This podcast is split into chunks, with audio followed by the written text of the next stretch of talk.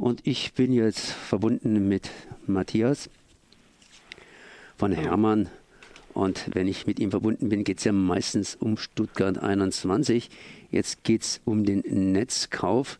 Da seid ihr ja nicht so direkt mit betroffen, aber indirekt äh, selbstverständlich. Es gibt da die Stuttgarter Netz AG und die Stuttgarter Netz AG möchte das Netz oder ein paar Gleise vom Stuttgarter Bahnhof kaufen, das was noch übrig sein wird und was sie benötigen, um selbst Bahn zu fahren.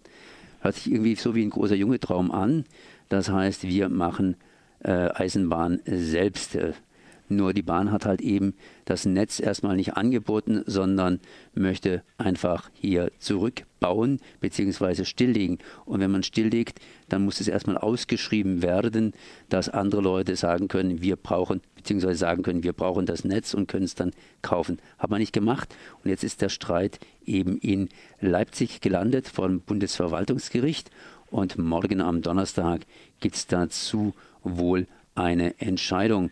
Aber ich frage mich natürlich, was hat das Ganze für Auswirkungen für Stuttgart 21? Das heißt, äh, wie werden sich die Kopfbahnhofbefürworter äh, dazu stellen? Ähm, wie kann ich das überhaupt einordnen? Und Matthias von Hermann kann mir da vielleicht ein paar Fragen einfach so zusammenfassend oder so irgendwie so ein bisschen auf die Spur helfen. Ja, hallo. Also wenn die Stuttgarter Netz AG äh, in Leipzig gewinnt, heißt das, dass sie ähm, das Recht bekommt, oder dann nein, nicht das Recht, sondern dass sie ähm, Teile des Bahnhofes, des bestehenden Kopfbahnhofes weiter betreiben darf und die Deutsche Bahn nicht den Kopfbahnhof einfach abreißen kann, wie es ihr beliebt. Ähm, das bedeutet auch, dass es den ebenerdigen Bahnhof und den, eben, den ebenerdigen Anschluss in Stuttgart weiterhin gibt, ähm, was uns natürlich äh, genau passt, weil genau das sinnvoll ist. Es ist ja sinnvoll, äh, ebenerdig umsteigen zu können, nicht Treppen überwinden zu müssen. Ähm, und der Stuttgarter Kopfbahnhof äh, ist zusätzlich mit seinen vielen Gleisen geeignet für einen integralen Taktverkehr, das heißt ideale Umsteigemöglichkeiten ins ganze Land. Aber die Netz AG hat ja auch gesagt, wir brauchen im Grunde genommen den unterirdischen Bahnhof mit dazu, äh, weil äh, nur mit dem oberirdischen kommen wir nicht klar. Da werden ja sowieso auch ein paar Gleise abgebaut. Ähm, mir kommt es aber trotzdem so vor, als wäre das eigentlich so ein gewisser Kompromiss. Ein Teil bleibt oberirdisch, ein anderer Teil wird unterirdisch. Da müssen die Leute natürlich dann auch in den Untergrund und entsprechend Treppen steigen oder Lifte fahren oder wie auch immer man da genau an die unterirdischen Gleise hin mhm. soll. Ähm, und trotzdem, es werden natürlich auch hier Sachen abgebaut oben, da bleibt nicht alles bestehen. Ähm, habt ihr euch da schon Gedanken darüber gemacht oder mal Gedanken darüber gemacht, weil so viele Aussichten hat dieser Netzkauf wohl nicht, äh, was da passieren kann? Ja, genau. In dem Moment wird es schwachsinnig, wenn ich äh, von einem funktionierenden, bestehenden, ebenerdigen Bahnhof Teile abreiße, um dann unterirdisch das neu zu bauen für extrem viel Steuergeld ähm, und nachher sogar noch weniger Züge fahren lassen kann. Genau in dem Moment wird es wirklich schwachsinnig ähm, sowohl von Bahnseite als auch wenn die Netz AG jetzt tatsächlich, wie du sagst, ähm, so argumentiert, dann bringt das dem bestehenden Bahnhof natürlich nichts. Ähm, weiß auch nicht, was deren tatsächliche Ziele sind.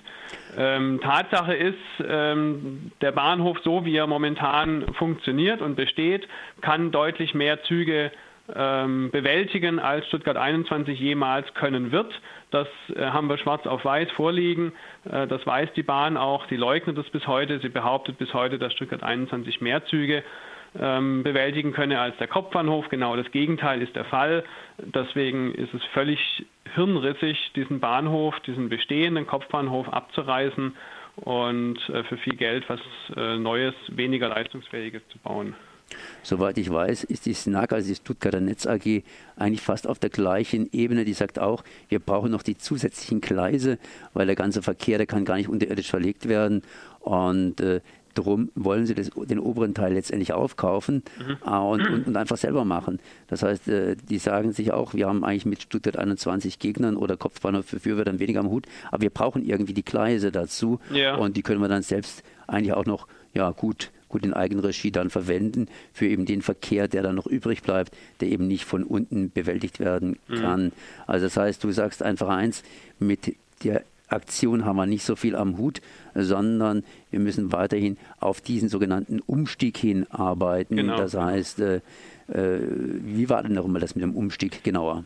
Ja, das Projekt oder das, das Konzept Umstieg 21 äh, sagt ganz einfach, die bestehenden Baustellen, die bestehenden Baugruben, die es für Stuttgart 21 bereits gibt, die kann man sinnvoll umnutzen ähm, für ein großes Mobilitätsdrehkreuz äh, am Stuttgarter Hauptbahnhof.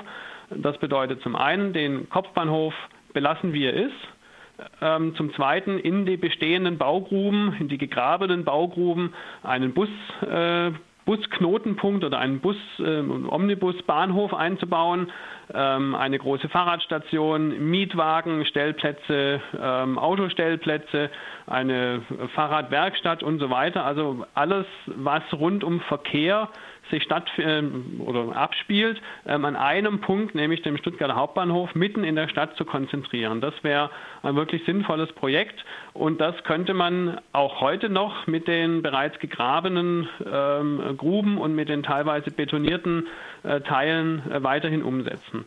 Ähm, der zusätzliche Vorteil ist, dass man da extrem viel Geld spart. Ähm, wir gehen davon vier bis fünf Milliarden aus, die dieses Umstiegskonzept billiger, preiswerter wäre als Stuttgart 21. Ähm, und das ist natürlich nochmal eine Hausnummer, die, die zusätzlich zu beachten gilt. Und wir hätten einen Kopfbahnhof, einen ebenerdigen Kopfbahnhof, der ähm, für die Zukunft wirklich gerüstet ist. Ähm, und wirklich gerüstet heißt, dass deutlich mehr Züge sogar als heute bewältigbar sind in der Spitzenstunde. Ähm, und wenn man den, Umstieg vom Auto auf die Schiene will, dann muss man einfach auf Ausbau der Kapazität setzen und nicht auf Rückbau, wie das bei Stuttgart 21 der Fall ist. Und die Position der Bahn ist etwa so, dass sie jetzt inzwischen auch mitgekriegt haben, dank Thilo Sarrazin, dass sie schon immer wussten, dass es unten Schrott ist und äh, das heute nie mehr bauen würden. Aber die Bahn ist, hat schon so viel gebaut, dass sie jetzt einfach nicht mehr zurück kann und weiterbauen möchte. Genau, das stimmt halt genau nicht. Das ist eine Argumentation der Bahn, die äh, einfach nicht richtig ist, die falsch ist, die gelogen ist. Ähm, die Bahn treibt ja auch ähm, Ausstiegskosten vor sich her, die völlig aus der Luft gegriffen sind, die niemand wirklich nachvollziehen kann. Ähm, wenn man sich mal anschaut vor Ort, was wirklich gebaut ist, dann ist es ein kleiner Teil von dem, was nötig wäre, um an diesem Point of No Return zu sein. Da sind wir noch lange nicht. Ähm, sowohl von den ausgegebenen Geldern nicht, wir müssen ja von 10 Milliarden Gesamtkosten ausgehen, ähm, als auch von, von den Bauaktivitäten direkt am Bahnhof. Bei den gegrabenen Tunneln, auch da wird man irgendeine eine Lösung finden, was man mit, mit Tunnel macht, die durch quellfähigen Gipskäuper führen. Äh, ihr in Südbaden wisst, was quellfähiger Gipskäuper ist, äh, Thema Staufen und Hebungen in Staufen. Ähm, das haben wir hier in Stuttgart haufenweise und sämtliche Zufahrtstunnel zu Stuttgart 21 führen durch solches problematisches Gestein. Weltweit ist es so, dass jeder Eisenbahntunnel, der durch solches Gestein führt, enorme Probleme hat. Und das sind nur ganz wenige Tunnel, die wirklich dadurch führen, durch solches Gestein, weil man eigentlich als als Streckenbauer oder als äh, ähm, solches Gestein meidet wie der Teufel das Weihwasser. Trotzdem wird das hier getan. Die Bahn, ähm, wie du es eingangs gesagt hast, behauptet immer, sie hätte schon so viel gebaut. Das ist einfach nicht der Fall. Wenn man sich in Stuttgart vor Ort umschaut und ein bisschen mit dem Projekt betraut ist, sieht man, dass die Bahn massiv hinterherhängt. Ähm, und deswegen einfach ein Umstieg jetzt auf, ein Alternat auf unser Alternativkonzept Umstieg 21 wirklich problemlos möglich ist. Das sage ich jetzt nicht nur aus, oder sage ich nicht aus, aus propagandistischen Zwecken, ähm, sondern man muss sich einfach ganz neutral vor Ort mal anschauen, wie ist es und was ähm, schlägt Umstieg 21 vor und sieht, dass das tatsächlich realist, realistisch möglich ist. Morgen zumindest in Leipzig gibt es ein, ja, ein Urteil bzw. eine Entscheidung und mal schauen, wie die Netz AG bei dieser Entscheidung abkommt, abschneidet bzw. wie sie davon kommt. Dann können die Karten auch zum Teil neu gemischt werden. Soweit ich weiß, sind die Wahrscheinlichkeiten nicht sehr hoch, aber die Möglichkeiten sind zumindest gegeben. Ja, dafür gehen wir jetzt am kommenden Samstag, den 7. Juli, äh, ab 14 Uhr vor dem Bahnhof erneut auf die Straße.